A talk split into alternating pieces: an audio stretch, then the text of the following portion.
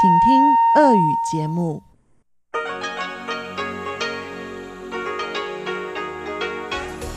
В эфире Международное радио Тайваня.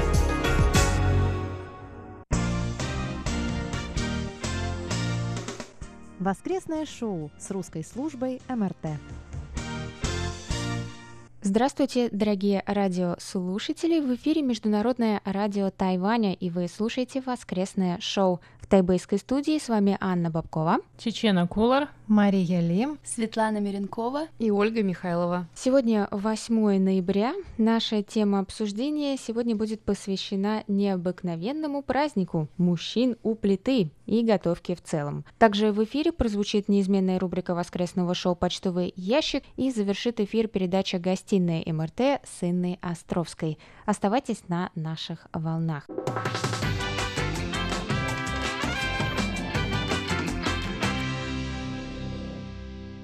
Но сначала мы по традиции озвучим результаты опроса и ответы на вопрос прошлой недели. 31 октября на Тайване с размахом отметили Хэллоуин, и мы спросили вас, как вы относитесь к такому заимствованию чужих праздников, стоит ли их отмечать или лучше гордо игнорировать. Вконтакте 58% сказали, что, конечно, да. Чем больше движухи, тем лучше. 42% сказали, что нет, спасибо, нам и своих праздников хватает. Нам также оставили несколько комментариев наши постоянные слушатели. Вконтакте Пользователь под ником Буратино Пиноккио написал «В России не празднуют Хэллоуин, потому что очень сложно напугать людей, которых столетиями держат в состоянии постоянного изумления и тихого ужаса». Нам также написал Саша Сычев.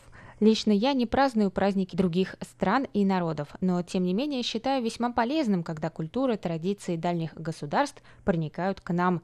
Это очень обогащает и расширяет кругозор. В конце концов, всегда ведь интересно познавать нечто неизведанное. Мы также получили письмо от нашего постоянного слушателя Виктора Варзина. Виктор пишет, касаемо опроса о праздновании чужих праздников, я за любую движуху подобного рода. Это интересный опыт, хотя кроме Дня Святого Валентина на скорую руку, свои участия в остальных вспомнить не могу. Помню, что в 2015 меня приглашали на Хэллоуин, но когда в новостях передали о взрыве на борту самолета, летевшего в Петербург 31 октября 2015 года, то от этой затеи из-за солидарности отказался. Письмо нам также прислал наш постоянный слушатель Николай Егорович Ларин. Николай Егорович написал Благодарю вас за интересный рассказ о проведении на Тайване праздника Хэллоуин. Кстати сказать, этот праздник стал отмечаться в основном студентами и в России. Но в этом году студенты российских вузов Хэллоуин не отмечали из-за эпидемии коронавируса. А наш постоянный слушатель и монитор Анатолий Клюпов из Москвы пишет «Мое мнение, праздники – это всегда лучше, чем будни. В каждой стране свои праздники, но есть и те, которые отмечаются повсеместно. К примеру, Новый год в России отмечают несколько раз. Это 1 января, затем через 14 дней Старый Новый год. А теперь начали отмечать и китайский Новый год. Самое главное, что эти три Новых года по-своему отличаются. Это встреча с друзьями и традицией. В календаре почти каждый день какой-то праздник. И, конечно, все отметить нет силы возможностей. Но это хорошо, что каждый может выбрать для себя праздничный день и не думать о работе и просто расслабиться. В наше время не очень много стало хороших новостей, и праздники делают нас добрее. Желаю вам приходить на работу как на праздник, и тогда все будет вокруг добрее и интереснее. Также Анатолий добавил, на следующей неделе будут необычные праздники. 11 ноября – Всемирный день шопинга, 13 ноября – Всемирный день доброты, а также 13 ноября – Всемирный день слепых. Он предложил нам выбрать один из этих праздников для темы нашего воскресного шоу. Да, действительно, сегодня мы будем обсуждать праздник, как я уже сказала. И хочу сказать всем большое спасибо за ваши комментарии и письма. Пожалуйста, продолжайте их присылать нам на почтовый ящик russsobaka.rti.org.tw или пишите под постами с анонсами наших передач и опросов. А мы переходим к новой теме. На днях наша радиостанция на всех языках опубликовала очередную поздравительную открытку. На этот раз мы поздравляли всех с праздником мужчин у плиты. Уж не знаю, правда, кого с этим праздником правильно поздравлять, отдыхающих женщин или отважных мужчин. По-английски праздник, кстати, называется Men Make Dinner Day, что дословно можно перевести как «день, когда ужин готовят мужчины» а я-то думала, это 8 марта. А вон, оказывается, есть еще один день в году, который нашим труженикам придется провести у плиты. Я разузнала о истоках праздника. Он, оказывается, был придуман, чтобы подбодрить мужчин, которые не уверены в своих силах, не умеют держать половник в руках и стесняются об этом сказать, а также чтобы показать им, что они тоже могут готовить, и это не только женское дело, как раз накануне Дня Благодарения, Нового года, Рождества и подобных. Что скажете, девочки, нужно ли заставлять бедных мужчин учиться готовить? Принуждаете вы своих мужей, парней или пап к этому делу? Но я скажу, что в моей семье мужчины, в принципе, готовят. То есть у меня папа готовит, и дедушка готовил. И мне кажется, это были, э, наверное, самые мои любимые и самые вкусные блюда, потому что они так редко готовили, что э, даже несмотря на то, что дедушка готовил абсолютно такой очень простой деревенский суп с перловкой, но он был такой вкусный, что я до сих пор его помню. И э, да, моя мама, не моя бабушка так не могла это повторить, не моя мама до сих пор не может это повторить. А, ну и когда я каждый раз приезжаю домой, я прошу тоже отца приготовить свой фирменный суп с гренками. Поэтому я за то, чтобы мужчины готовили. И очень надеюсь, что... Ну, вообще хотелось бы надеяться, чтобы это было почаще. А, мне кажется, здесь еще нужно смотреть, в какой стране вы живете, потому что на Тайване готовят э, редко даже женщины. Поэтому заставить мужчину готовить, мне кажется, это, это тяжелое задание. Ну, по крайней мере, тайванского мужчину. Ну, не знаю. Я помню, когда в университете на занятиях по китайскому языку нам преподавательницы всегда говорили, вот если вы выйдете замуж за китайцев, тогда вот будет отличный муж, потому что он будет все время готовить. Ну, не знаю, я думаю, она ошибалась. Или она просто вас пыталась сподвигнуть на то, что Или кому-то не повезло. Ну, возможно, мне не повезло. Но мне повезло с той стороны, что меня тоже взаимно не заставляют готовить. А, хотя, когда мы жили в Японии, мой муж, на то время мой молодой человек, готовил достаточно часто, поскольку там не было такой комфортной среды для того, чтобы покупать э, где-то еду на вынос. Но на Тайване все очень сильно привыкают к тому, что здесь настолько удобна эта система общепита и так далее, что ну, в нашей семье готовим мы очень редко. Хотя, когда я только сюда приехала, готовила часто. Сейчас уже это скорее, когда мне самой хочется что-то такое российское, какое-то блюдо нашей национальной кухни. Поэтому мой муж тоже не готовит.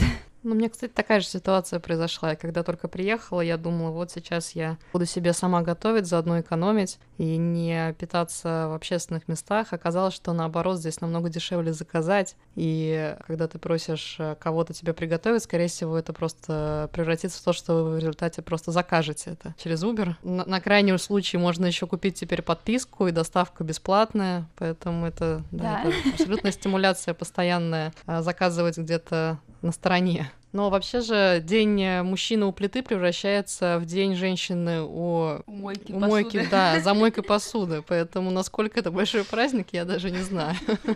Слушайте, у меня вообще глаза на лоб полезли, когда я увидела эту открытку, которую нам прислали для того, чтобы перевести и опубликовать.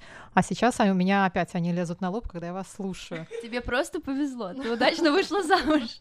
Да нет, я считаю, что каждый человек должен ну, уметь готовить. То есть готовить это не бином Ньютона. Готовить может каждый. Это не то, что там китайский язык выучить. Вы берете в интернете любой рецепт, следуете ему и получаете моментальный прекрасный результат сразу же. То есть он вот... не всегда бывает прекрасным. Вот в чем всегда будет, и вы всегда это съедите, и что-то вы в результате получите. Ну, может, это не будет там блюдо шеф-повара, но это будет нормальное блюдо, которое вы, скорее всего, сможете съесть. Тебе повезло с руками из правильного места. Нет, это можно все прекрасно потренировать. Все сейчас для всего существуют замечательные приблуды для любого. Как вы хотите натереть там капустку, хоть звездочками, хоть квадратиками, хоть треугольничками, она натрется на этой терке прекрасно. Не хотите, просто там, ну порежьте. Просто надо действовать аккуратно. Я тоже не могу сказать, я руками очень плохо что-то могу мастерить, я не умею ничего делать из этой так называемой мелкой моторики. И да, у меня вся левая рука в шрамах от ножей. Несколько раз мне даже зашивали палец. Такое бывало. Ну, ну, слушайте, ну, дверью, дверью можно руку прищемить с тем же успехом. Все должны уметь готовить. Ну, слушайте, вс- всегда может оказаться ситуация, ну, вот как вот мы недавно оказались вдруг в ситуации, когда э, мы не знали, можно ли ходить куда-то есть, и все стали есть дома. Ну, там, я не знаю, кто-то заказывает себе, наверное, еду на дом. Я не заказываю. Мы готовим в основном заморозку. дома. Да, но мы готовим дома, потому что это все равно получается здоровее, дешевле, быстрее. Ну, смотря какие у вас запросы, я думаю. Ну, в общем, я считаю, что День мужчины у плиты очень странный какой-то день. И еще я знаю, что вот в России у нас бытует какое-то такое представление о мужчинах, что вот если мужчина умеет готовить, то вот это просто будет прям вот такой вау, что никакая женщина вообще там не пожарит шашлыки так, как пожарит мужчина. Я знаю, откуда ноги растут у этого явления, что, конечно, когда там мужчина вдруг сподобится разбить яйцо в сковородку в холодное масло и там поджарится что-то такое, такое, и все равно это можно будет съесть. Но женщина, которой хочется, чтобы мужчина все-таки делал это хотя бы почаще, скажет, ах, какой ты прекрасный кулинар, как это просто, вот я бы в жизни такого яйца не пожарила. Ну, я думаю, скорее всего, Отсюда ноги растут. Но, опять-таки, я считаю, что любой человек может научиться, ну, хоть что-то готовить. Ну, если там мясо жарить трудно, ну, я не знаю, в какой-нибудь скороварке сделать куриный суп или просто его сварить. Ну, в общем, нет, вы меня не убедите. Это каждый может научиться делать, хуже или лучше. Не каждый сможет стать шеф-поваром, но каждый сможет себя прокормить. Вот, поэтому день у плиты, ну чего там за праздник-то? Ну да, мой муж готовит, он готовит. Причем он готовит все время одно и то же, потому что ты его все время очень хвалишь. не любит. Говоришь, Ну, какой ты хороший кулинар. Слушайте, а я, честно говоря, у меня периодами это так было. Я люблю готовить, да, то есть э, я любила раньше очень готовить. Сейчас я уже несколько реже это делаю, но у меня сейчас кухня не такая, не так хорошо оборудована, как раньше. Ну, и я, честно говоря, как-то смирилась с тем, что, ну да, я, может быть, там иногда буду есть все то же самое каждый день. Или у нас там будут меняться блюда раз в три дня. Ну, и составляешь меню на неделю, да, и там по понедельникам у тебя то-то, по вторникам то-то. Ну, я не такой человек, мне не становится скучно, я как-то спокойно. Ну, вкусное, вкусное, хорошо. Вот это самое главное, чтобы было там. Ну, и какое-то разнообразие должно быть просто в каждой порции, там, соотношение всего, баланс и все такое. Ну и все, собственно. А чего там копья-то ломать? Мужчину у плиты. О, мамочки мои. Не, ну я согласна, да. Мне тоже кажется, что любой, ну, каждый должен научиться готовить хоть что-то, ну, чтобы не остаться голодным в случае чего. Вот. Ну, конечно, а чего там готовить-то? Ну, нужно знать какие-то просто базовые вещи. Даже не правила, но просто базовые вещи. Что нельзя, например, в холодное масло класть то, что вы хотите в этом масле пожарить. Что всегда надо сначала разогреть. Потом нужно просто знать. Ну, вы один раз это узнаете, потом будете это знать всегда. Что нужно сделать, чтобы получить желаемый результат. Например, если вы варите суп, вы там что-то варите в холодной воде, если вы хотите, чтобы был вкуснее бульон. А если вы хотите, чтобы были вкуснее эти ингредиенты, которые вы варите, тогда вы их закладываете в горячую воду. Ну, какие-то вот такие простецкие совершенно Ну, элементарные вещи. Элементарные научные вещи рассказываешь. ну, они научные, надо- но они- Некоторым надо сначала научиться... Погуглить, да, погуглить, Нет, научиться нет. гуглить. Надо хотя бы узнать, что перед тем, как варить макароны, нужно, нужно воду налить в кастрюле. Бывает такие А еще надо вскипятить ее. Помните, недавно в интернете была эта шутка про то, что является высшей категорией неопределенности посолить на глаз или варить до готовности. По мне и то, и другое ужасно неопределенное, мне очень тяжело готовить, и мне кажется, я вот, ну... я вот сейчас послушала как ликбез, то есть для меня это было новое. Я в шоке, мне Более кажется, того, я, про... я прослушала половину из того, что Маша сказала, потому что когда Маша начала объяснять мне про холодное масло, я думаю, так, это я знаю. Потом я уже в конце ее предложения обратно включилась, а она уже про какие-то супы рассказывает, и вот опять я не узнала секрет. А я не, а я не знаю, почему нужно класть не в холодное масло, потому что это, наверное, нелогично, и оно как-то не проготовится, но, при, но причина, по которой да, так нельзя, можно, то я вообще можно, не да нет, понимаете, это можно, все это можно делать. Если вы не хотите получить э, румяную корочку, если вы не хотите запечатать то, что вы готовите, чтобы все соки остались внутри, например, куска масла, вы можете его положить в холодное масло, но тогда оно пустит сок, и у вас будет что-то тушеное, а не жареное. Ну, то есть будет просто другой результат, и все. Опять-таки, методом проб и ошибок это тоже все вполне можно вычислить. И просто, чтобы научиться готовить, надо всего лишь готовить, и все. Всего лишь. Всего в общем, лишь. что я думаю на этот счет. А раньше к готовке так просто относились, как э, к чему-то. Ну, я, я понимаю почему, потому что едим мы каждый день, и раньше не было никаких доставок, да и супермаркетов вообще было немного. И как бы люди готовили каждый день по несколько раз и на большие семьи, и это было все как-то очень просто и понятно. Это был ну, как это, для выживания было необходимо это есть и правильно приготовить, не отравиться и так далее. Но сейчас у нас э, как бы немножко другая среда, и это не так уж обязательно. И мне кажется, что готовка на самом деле, вот сейчас мы видим, когда мы это не такая большая для нас необходимость, что мне это сравнимо не с катанием на велосипеде, когда ты понял и поехал, а с игрой на фортепиано. Вообще-то там очень много переменных, которые ты просто не знаешь и не можешь угадать. Я видела фотографии людей, которые готовят, ну, знаете, вот м- стейки, которые, как они называются, не прожаренные, когда... А, Филе миньон. А, ну вот да, с кровью, с кровью, как э, очень принято. Rare. А, и это вот э, очень интересно, популярное такое, скажем, блюдо высшего класса. И я видела фотографии, как э, люди, потому что они не знают, готовят так курицу. А это очень опасно для здоровья, но никто им не говорил, что так нельзя. Это не общепринятые знания, ты с ними совершенно не рождаешься. Как не общепринятое? Нет, мы Нет. знаем, что можно так есть, например, говядину, а свинину, например, нельзя. Ну ты родилась с этим знанием, я нет. А вот, например, Маш, знаешь, что нельзя курицу мыть? Перед тем, как Это готовишь? спорный вопрос. Не то, что нельзя, просто не рекомендуют ее мыть, потому что считается, что если вы моете сырое мясо, вы вокруг разбрызгиваете там какие-то Сальмонеллу. всякие микробы, которые на этом мясе сидят. А при тепловой обработке все равно все, от чего вы хотите его отмыть, это все равно исчезнет. Но я бы на Тайване все-таки советовала его мыть, потому что я не знаю откуда в мясе может попадаться песок, например. Бывали такие случаи. А курица может быть плохо плохо ощипанной, на ней там какие-то из нее перья могут торчать. Всякое бывает, да. А вообще на Тайване нужно много дополнительных знаний, например, таких, что брокколи перед тем, как приготовить, ну нельзя сразу готовить а, да, брокколи, да. его нужно положить в соль, причем в большое количество со... ну, воду с солью, угу. и потом через, наверное, минут 10 вы увидите на поверхности много разненьких жучков. Да. А вот про это я слышу впервые в жизни. Брокколи я ем часто, видимо, с белком. Да. Я так начала делать, когда один раз я приготовила брокколи вот без предварительных вот этих обработок.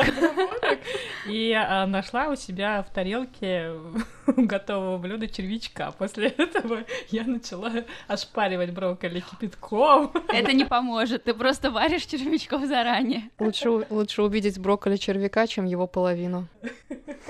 Какая полезная передача. Ну вот, к слову, да, например, а готовить на Тайване мы готовим, получается, из продуктов, которые доступны здесь. Мы можем что-то о них э, не знать. Мы не сразу знаем, как готовить местные блюда и что это за блюда. Поэтому даже когда мы все-таки готовили, когда у нас была кухня, готовил мой молодой человек, потому что ему куда понятнее, как правильно готовить рис.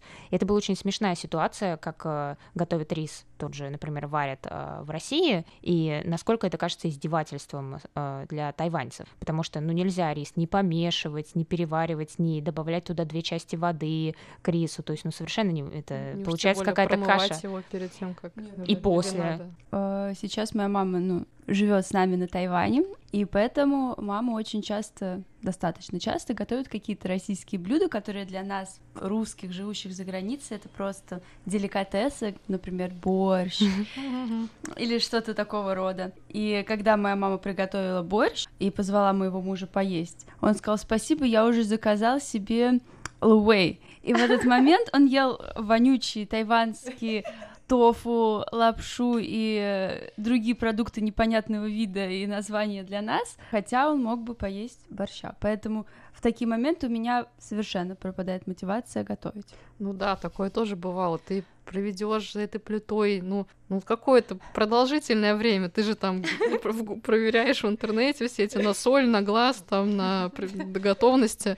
Приходишь, приносишь, а тебе говорят, ну, я, наверное, закажу что-нибудь просто, а ты поешь свою чего-то там Вы не представляете, вы не представляете, сколько времени я провела, пытаясь испечь блины ажурные. Я впервые в жизни это делала, сковородки здесь совершенно ну, не подходящие для этого, но я пыталась тайваньцу подать настоящие тонкие ажурные там с дырочками блины через попыток 5, 6 и несколько часов у меня получилось, но он сказал, что вообще-то, когда они были толстые, их прям откусываешь, вот было интереснее. Так что ну его. Тебя недостойно. Американец, когда подходит к плите, все, что у него получается из любого набора продуктов, это гамбургер. А что думают наши слушатели? Нужен ли мужчинам навык готовки? Да и вообще, человечеству. Присылайте свои ответы нам на почтовый ящик МРТ по адресу russ Мы все прочитаем в следующем воскресном шоу, а также голосуйте в нашем опросе ВКонтакте и оставляйте комментарии под постом с анонсом этого выпуска ВКонтакте и Фейсбуке. А также слушайте прошлые выпуски воскресного шоу на нашем сайте ru.rti.org.tw. На этом воскресное шоу с русской службы Международного радио Тайваня подошло к концу. С вами были ведущие Анна Бабкова, Чечена Колор, Мария Ли, Светлана Миренкова и Ольга Михайлова. Спасибо, что оставались с нами. Ведущие с вами прощаются, покидают эту студию, а я передаю микрофон Светлане Миренковой. Здравствуйте, дорогие слушатели! В эфире почтовый ящик МРТ у микрофона после долгого перерыва снова его ведущая Светлана Миренкова. Теперь каждое воскресенье я буду зачитывать рапорты наших радиослушателей и подводить итоги слышимости нашей радиостанции. На этой неделе письма и рапорты нам написали Алексей Веселков, Владимир Рожков, Александр Макухин, Анатолий Клепов, Сергей Безенков, Михаил Бринев, Дмитрий Елагин, Иван Лебедев, Александр Козленко, Николай Егорович Ларин, Роман Новиков, Александр Пруцков, Виктор Варзин, Андрей Паппе, Константин Провоторов, Виталий Иванов и Василий Гуляев. Ну а далее обзор рапортов. Напоминаю, что нас можно слушать на двух частотах 5900 кГц с 17 до 17.30 часов по UTC, а также на частоте 9490 кГц с 11 до 12 часов по UTC.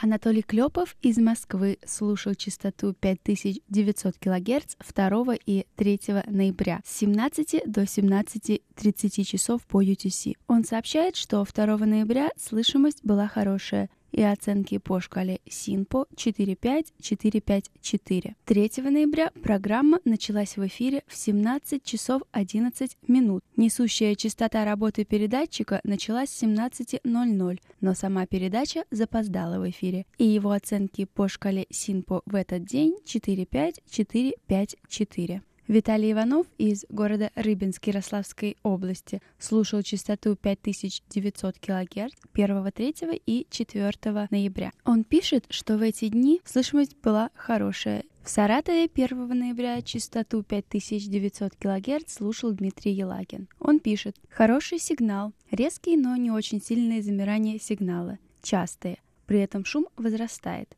но вроде все слышно хорошо. В 17.20 импульсная свистелка рядом с частотой. Постепенно сигнал улучшается. И его оценки по шкале СИНПО 45334. Михаил Бринев из города Петушки Владимирской области служил эту частоту 24 октября с 17 до 17.30 часов по UTC. Он сообщает, что в этот день слышимость была удовлетворительная, и его оценки по шкале СИНПО 35333. Андрей Папи из города Томск слушал частоту 5900 кГц 3 ноября. Он пишет, что слышимость была очень плохая, и детали программы слышны не были.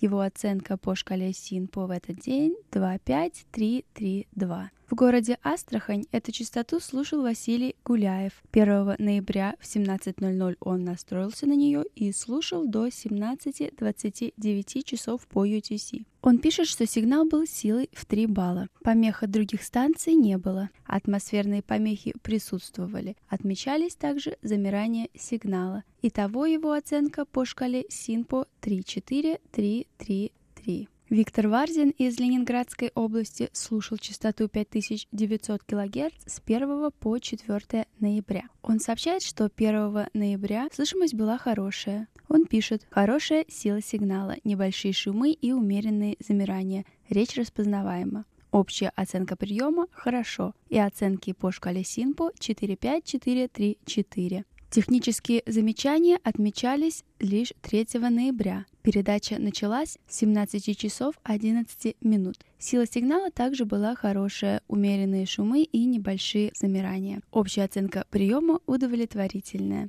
И оценки по шкале СИНПО 3 ноября 45343. Также о технических помехах на частоте 5900 кГц 3 ноября нам пишет Виктор Варзин из города Коммунар Ленинградской области. Он сообщает, что передача вышла в эфир только в 17 часов 11 минут. В городе Рязань 1 ноября эту частоту слушал Александр Пруцков. Он сообщает, что слышимость была хорошая, и его оценки по шкале СИНПО 45544. Константин Провоторов из Украины – слушал частоту 5900 кГц 4 ноября с 17 до 17.30 часов по UTC. Он сообщает, что слышимость была хорошая и оценки по шкале СИНПО 45444. Виталий Иванов из города Рыбинск Ярославской области слушал частоту 9490 кГц 1, 3 и 4 ноября с 11 до 12 часов по UTC. Он сообщает, что в эти дни слышимость была удовлетворительная, и его оценки по шкале СИНПО 44333.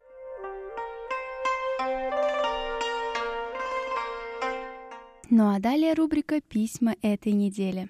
Наш слушатель Виктор Варзин из города Коммунар Ленинградской области написал ответ на вопрос прошлой недели. Хоть я и прилетел мимо опроса на предыдущей неделе, попытаюсь оставить свою точку зрения сейчас. Я считаю, что не нужно проводить в русском языке никаких упрощений. Наш язык — это культура и история нашей страны, достойное уважения. Сколько великих произведений писалось на великом и могучем, сколько людей на нем разговаривали и сделали для мира говорящие на русском. Да и вообще, надо брать пример с Болгарии и Кореи, где дни письменности – официальные праздники, а немцы, как хранят свое достояние, даже до сих пор все существительные с большой буквы пишут. А в России для некоторых людей букву «ё» проблема написать. Надеюсь, отношение к русскому языку будет более почтительное и внимательное. Алексей Веселков из города Бердск пишет «Здравствуйте, уважаемые сотрудники Международного радио Тайваня.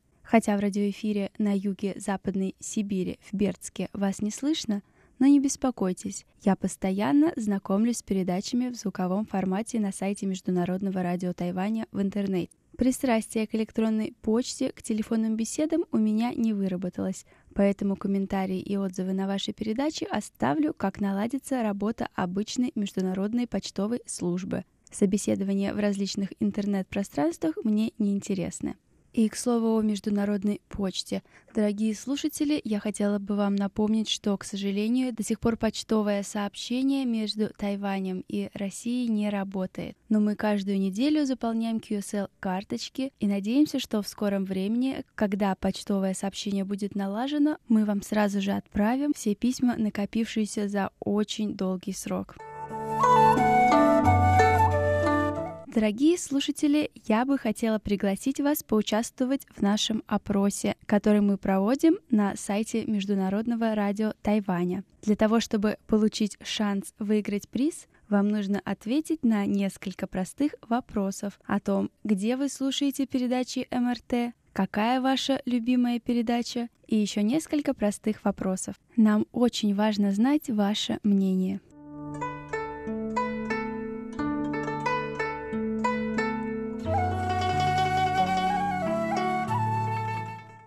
На этой неделе все. Спасибо, что остаетесь на волнах нашей радиостанции. Напоминаю, пишите письма на наш электронный адрес russsobaka.rti.org.tw. Читайте последние новости из жизни Тайваня на нашем веб-сайте ru.rti.org.tw. Заходите на наши странички в социальных сетях Facebook и ВКонтакте. Обязательно участвуйте в вопросах и пишите комментарии. Мы их обязательно зачитаем в нашем воскресном шоу. Также смотрите наш YouTube-канал и слушайте подкасты. С вами была ведущая Светлана Миренкова. До встречи на следующей неделе.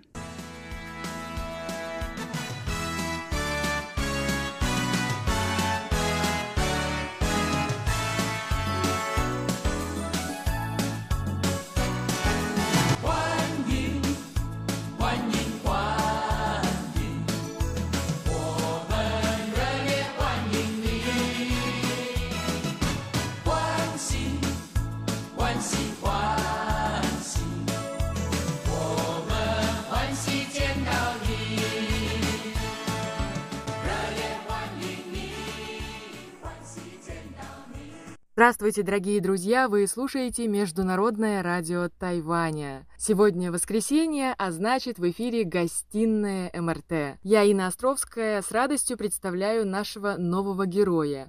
Это Руслан Лысенко, который работает на Тайване пиар-менеджером и продвигает он удивительные вещи, которые производятся на Тайване, а именно компьютерные комплектующие. Детальнее мы сейчас все узнаем у самого Руслана, а давайте сначала поприветствуем его. Руслан, как меня слышно? Здравствуйте. Да, здравствуйте, Инна. Отлично вас слышно. Спасибо за теплое приветствие. Спасибо Международное радио Тайваня за то, что будете меня слушать и надеюсь расскажу вам что-нибудь интересненькое. Я тоже надеюсь на что-то интересное. А для начала скажите, как вы оказались на Формозе, как давно там живете? А, на Тайване оказался полтора года назад, почти. Но это в плане переезда полноценного. До переезда я здесь был уже четыре раза. Прибывал на выставку Computex, которая обычно в конце мая, в начале июня происходит. А, собственно, так и познакомился с Тайванем. И с первой поездки стал мечтать о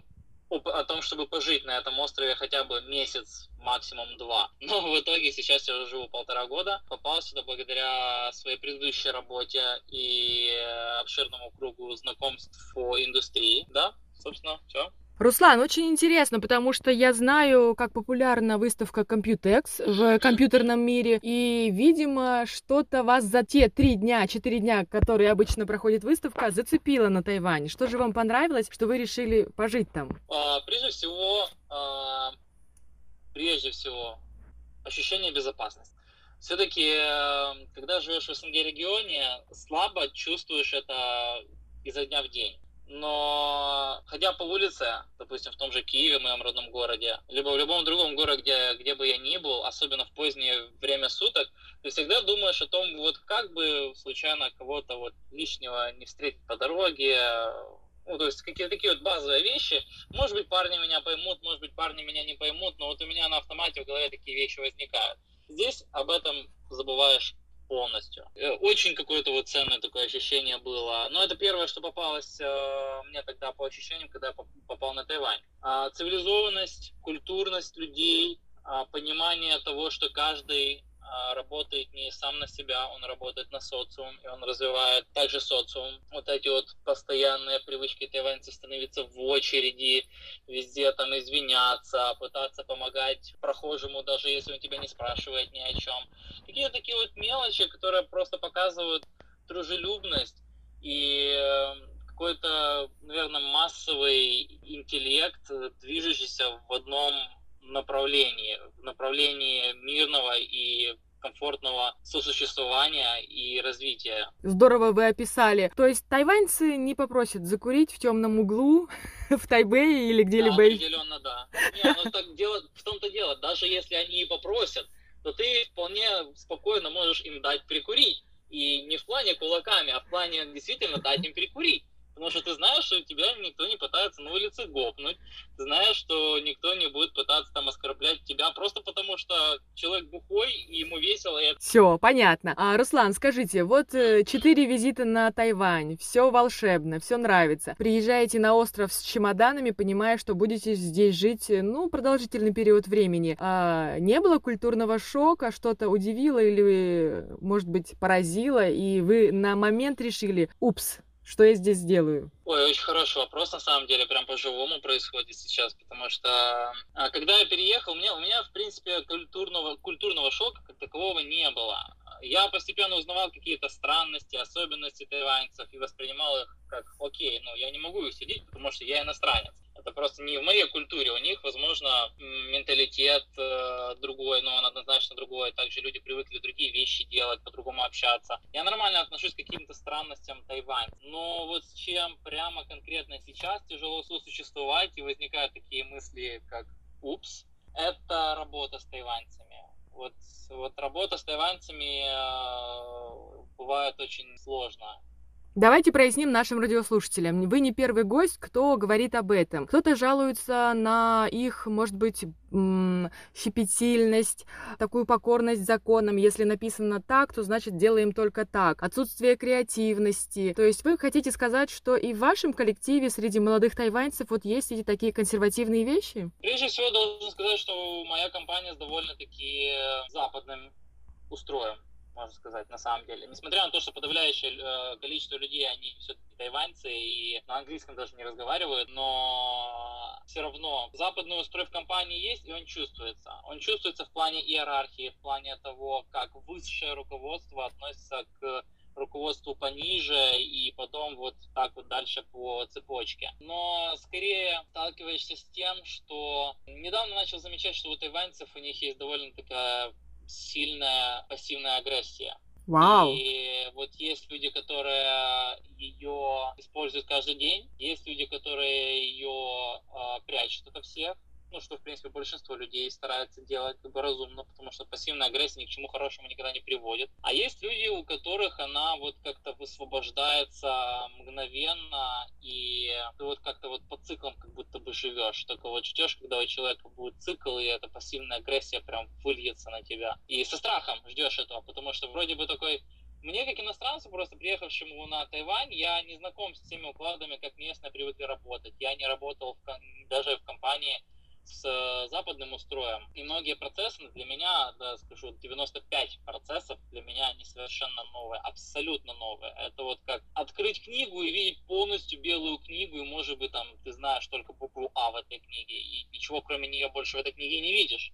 И ты просто не знаешь, куда ткнуть, что делать, как двигаться. И интернет на самом деле с этим слабо помогает, потому что ты даже не знаешь, а что же гуглить. И вот постепенно, работая с ними, ты с этим вот всем учишься, учишься, учишься, и э, начинаешь как бы, чувствовать какие-то моменты, что да, вот у тебя есть успех, ты продвинулся, классно, все довольны, но тут какой-то вот, не знаю, лунный цикл, либо я не знаю, как это объяснить.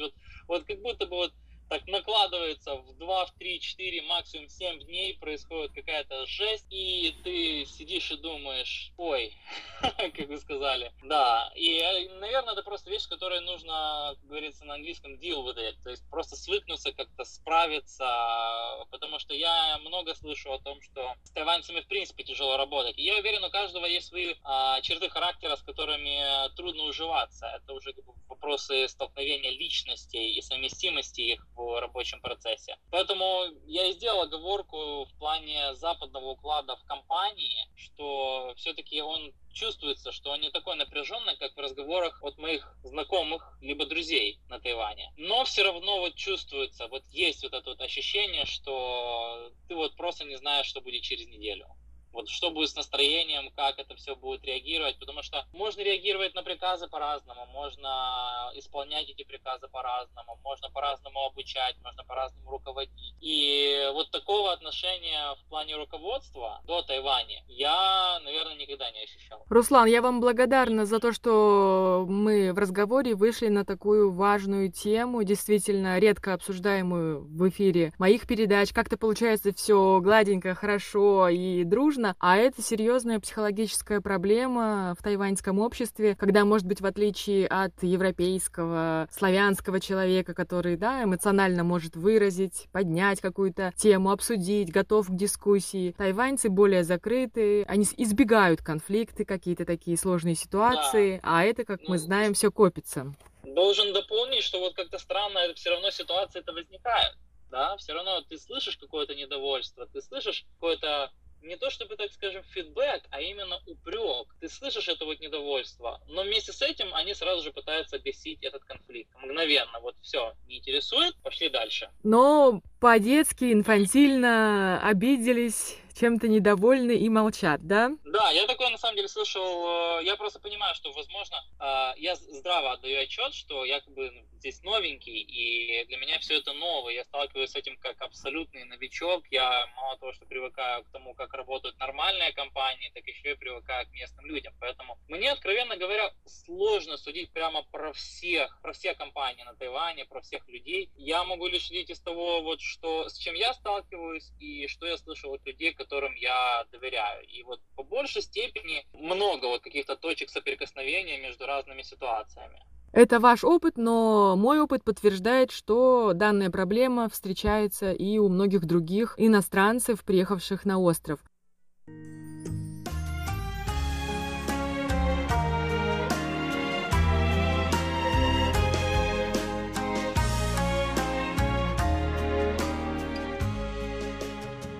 А давайте поговорим о друзьях за пределами офиса. С ними, с тайваньскими, может быть, с иностранными. Удалось найти общие интересы? Как проводите время? У, это, с этим сложно, потому что приехав на Тайвань, я, помимо прочего, еще и английский для себя учил. То есть на английском я говорил, но я не могу сказать, что у меня достаточно хороший. Я и до сих пор считаю, что у меня английский недостаточно хороший для какой-то там моей вообразимой внутренней планки. И э, с друзьями на Тайване довольно сложно лично мне, потому что вот чувствуешь конфликт менталитетов между людьми. Одна из основополагающих вещей для меня в построении дружбы – это юмор. Ну, наверное, у, у всех так. Ну, собственно, и, а, а что делать с друзьями, если не веселиться, если не отдыхать с ними морально? Да. И вот ты просто не знаешь, о чем пошутить. Ты вот просто...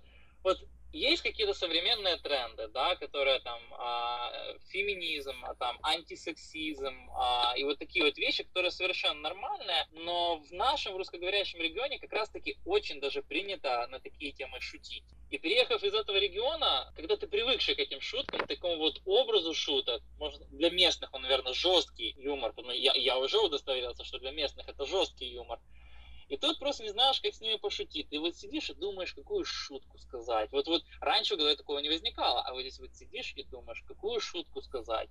О чем можно с ними поговорить, о чем нельзя, потому что все-таки азиатский менталитет другой, вот, скажем так, постсоветского менталитета.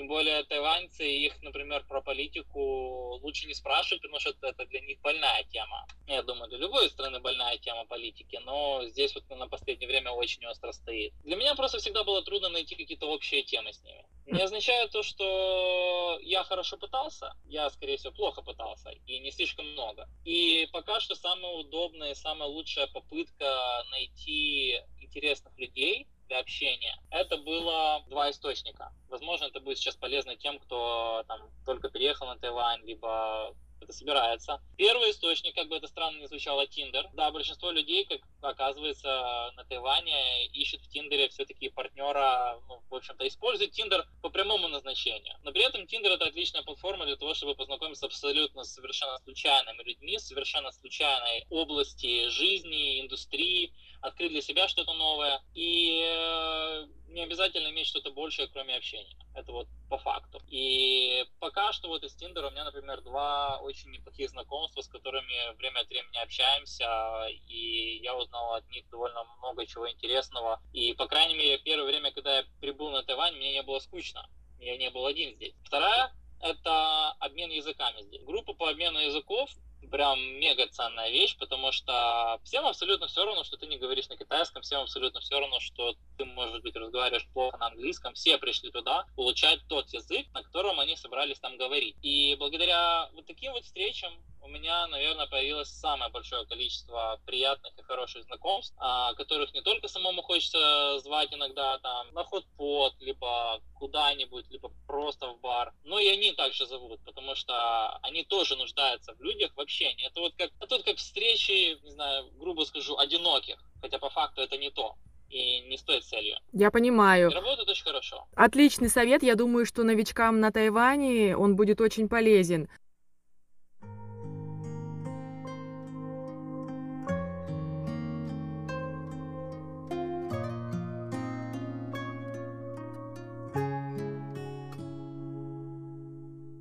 У нас э, следующая большая часть, которую я хочу обсудить с вами. Если позволите, вы уже даже начали про хот-пот, про какие-то местечки интересные на Тайване.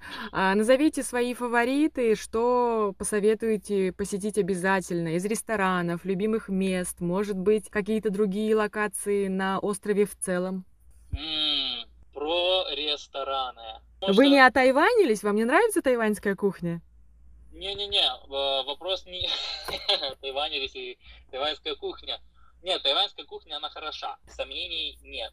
Я наслышан, что по меркам, в принципе, азиатской кухни на Тайване готовят очень хорошо. И вкусных заведений, вкусных мест здесь действительно очень много. Я просто сразу в голове думаю, чтобы посоветовать как-то вот конкретно, либо какие-то правила выделить для этого, чтобы не проходиться по каждому отдельному заведению, а вот дать в целом направление, как делать. Мне нравится тайваньская кухня, она разнообразная и одновременно с этим очень однообразная, должен сказать. Разнообразие в плане того, что много блюд с разными вкусами, они могут быть острые, холодные, горячие, кислые, сладкие, абсолютно разные, с разными соусами. Но все равно это будет либо лапша, это будет либо рис, а, либо будут это однотипные завтраки, либо, да в принципе все в большей степени. Вот как-то вот не хватает, наверное, гарниров здесь в глобальном смысле. Но для тех, кто не настолько переборчив, как я, я бы сказал пробовать каждую крупную сеть ресторанов и заведений здесь, на Тайване. Просто потому, что эти заведения, ну, неспроста стали сетью. И много чего вкусного и интересного можно а, там попробовать. И для таких людей, как я, которые на китайском не говорят, не читают, и э, здесь далеко не везде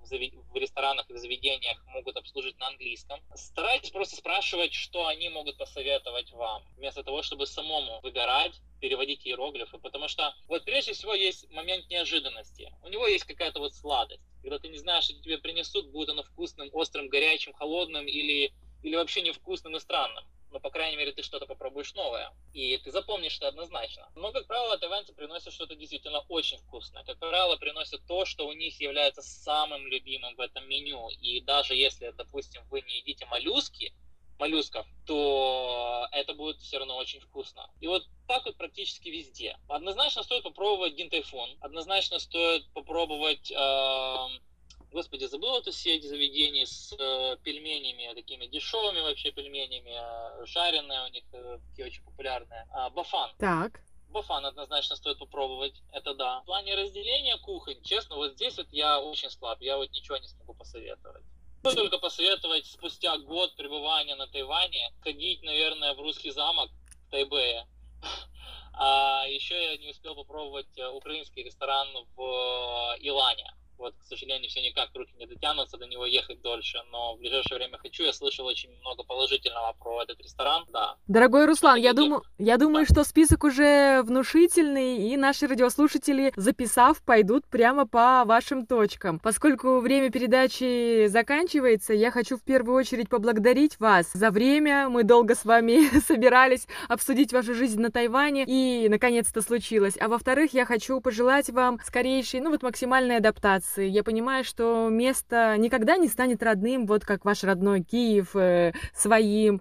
Но чем дольше там живешь, тем больше хороших людей встречается, больше вы знаете о Тайване, о тайваньцах. Только позитивных, хороших встреч и понимания с коллегами. Ваше финальное слово. А, спасибо большое, Инна, за возможность не просто побеседовать с вами, но и воспроизвести все эти воспоминания у себя в голове и по ходу разговора с вами как-то их структурировать для себя. Теперь буду как-то лучше понимать, что советовать новоприбывшим и э, тем, кто здесь даже давно, но боится что-то пробовать. Спасибо большое за эту возможность. Руслан, с вашего позволения, приглашаю друзей на Тайване, может быть, познакомиться с вами, встретиться. Можете найти Руслана в Фейсбуке и вместе открывать Тайвань. Хорошо? Да, да, я с огромным удовольствием, с огромным. Дорогие друзья, вы слушали передачу «Гостиная МРТ». У нас в гостях был Руслан Лысенко.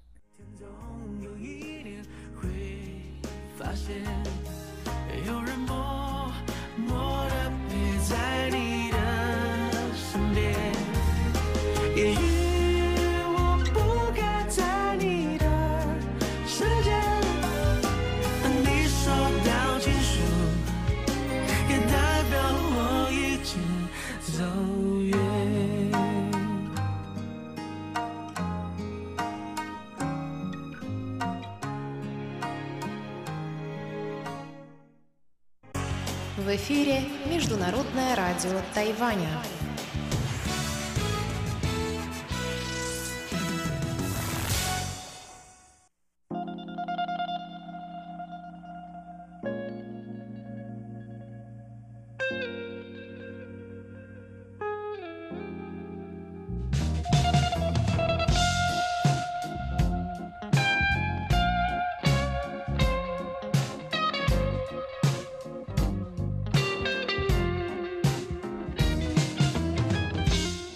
Здравствуйте, дорогие радиослушатели! В эфире Международное радио Тайваня, и вы слушаете передачу «Панорама культурной жизни». У микрофона ее ведущая Анна Бабкова. Сегодня давайте продолжим слушать интервью с Серафимой Хун, которая после обучения по программе для художников-любителей курировала свою выставку, которой она говорила о жизни глухих на Тайване. Сама Сима из семьи глухих, поэтому тема является для нее очень личной. Вашему вниманию четвертая часть интервью.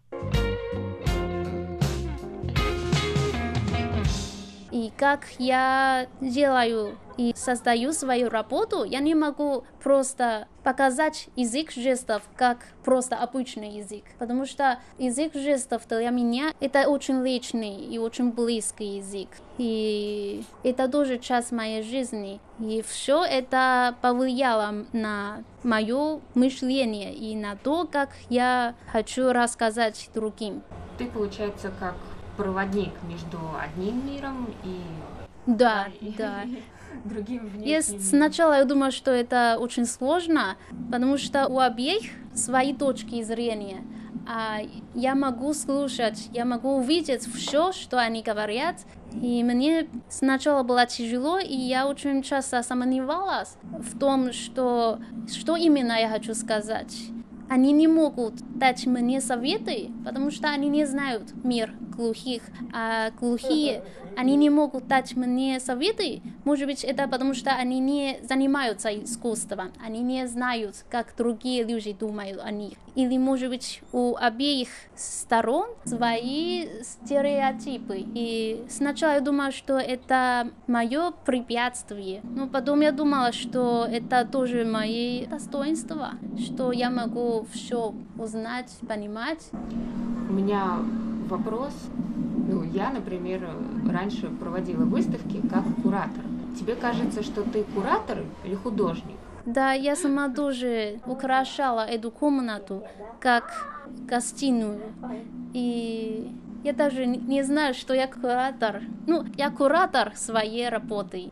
И это очень важно для меня. Я не могу просто показать свою работу так и ничто не делаю. Я думаю, что место и еще атмосфера очень важны для меня и еще для зрителей. Я хочу, что все люди могут хорошо посидеть, посмотреть и поотдыхать здесь, в этой комнате, в моей компании. Ну, И ты здесь каждый день? Нет. Я, я живу в Тожнице. Нет. Когда тебя здесь нет, и люди приходят сюда, как они могут понять? У них есть папка, там есть бумажки про нашу работу, прошу. Там есть наша информация, но это уже не важно, люди понимают меня или нет, потому что они могут сразу испытывать все здесь и испытывать атмосферу здесь. А для глухих? Ну, то есть получается, что если они плохо говорят на китайском, кто им здесь объяснит, что происходит? Я. Обычно мне нужно уточнить, когда они придут, и я свободна или нет. И я буду рассказать, объяснить им свою работу и еще работы других художников. И сначала я не думала, что это очень необычный. Потом я заметила, что я пригласила глухих, которые не часто приходят в музей или в арт-пространство. Я приглашала их сюда, и они могут увидеть что-то очень близкое или знакомый язык именно на выставке. И это очень необычно для них. И, и также для меня. Думаешь, на Тайване мало музеев, галерей, которые приспособлены для глухих? У них есть в Тайбейском музее, у них есть гид по языку жестов. Раз или два раза в месяц они там рассказывают глухим именно на языке жестов. Но это не очень часто, в Каошуне нет. И во многих местах, также здесь, э, если у нас э, открытие там тоже нет сорта переводчика. И я иногда думаю, что это ирония для меня. У меня тема связана с глухими, но если они просто приходят сюда, они не могут понимать, что говорят люди здесь. Ну, это и есть суть твоего проекта. Показать, mm-hmm. насколько это еще не является неотъемлемой частью. Я слышала, что в Европе там они очень часто приглашают сорта переводчиков на выставку, на открытие. И это уже не важно, что глухие они придут или нет. Они просто... Это обязательно. На Тайване пока еще не так. И в музеях искусства такого нет? Говоришь, Обычно нет. Есть там Бэймэйкуан, в, Тайбэй, а, в Тайбэйском музее там есть, да, они, у них специальные э, сорта переводчики. Но это нелегко для них. Я, я говорила, что язык жестов это прямой язык. А обычно язык искусства это очень сложный, а, очень сложный, и это очень большая задача для этих сорта переводчиков. Ты сама хотела бы попробовать? У меня уровень не такой хороший. Языка жестов? Да, не такой хороший. Это тоже другое явление, что дети глухих родителей, у них не у всех хороший уровень языка жестов. И очень часто бывает, что дети сами не знают язык жестов. Они не общаются со своими родителями. А я общаюсь со своей семьей, так что мы все знаем язык жестов. Но наш язык жестов не правильный. Не нормативный. Ну и вы не говорите про искусство. То есть ты не да. знаешь такие слова. Да, и, и я, я не знаю, как объяснить, как переводить, но сейчас я говорю по-русски. Но если я хочу заниматься переводчиком с китайского на русский или наоборот, мне тоже нужно выучить, как, как mm-hmm. можно так делать. И я думаю, что у языка жестов тоже такая проблема. И еще мы только общаемся с семьей, а не с другими людьми. У нас практика может быть не так много как когда мы просто говорим на китайском. Ну, может быть, в будущем я могу получить сертификат, самый низкий уровень. Я могу получить, это очень просто.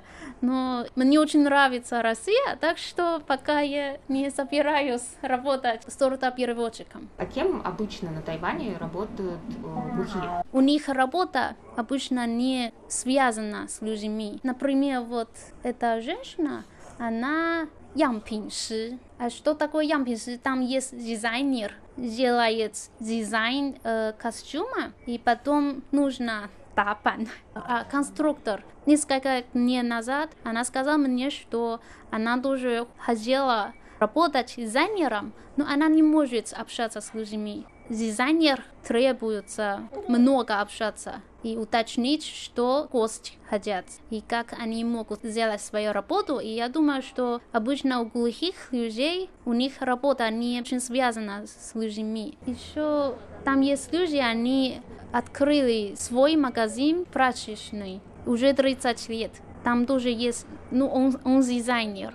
Он работает дизайнером, и он там уже работает больше 10 лет. И он сказал мне, что они только дают ему простую работу. Он не слышит, и тяжело общаться с ним, так что они только дают простую. А сложную работу они передают другим, более молодым дизайнерам.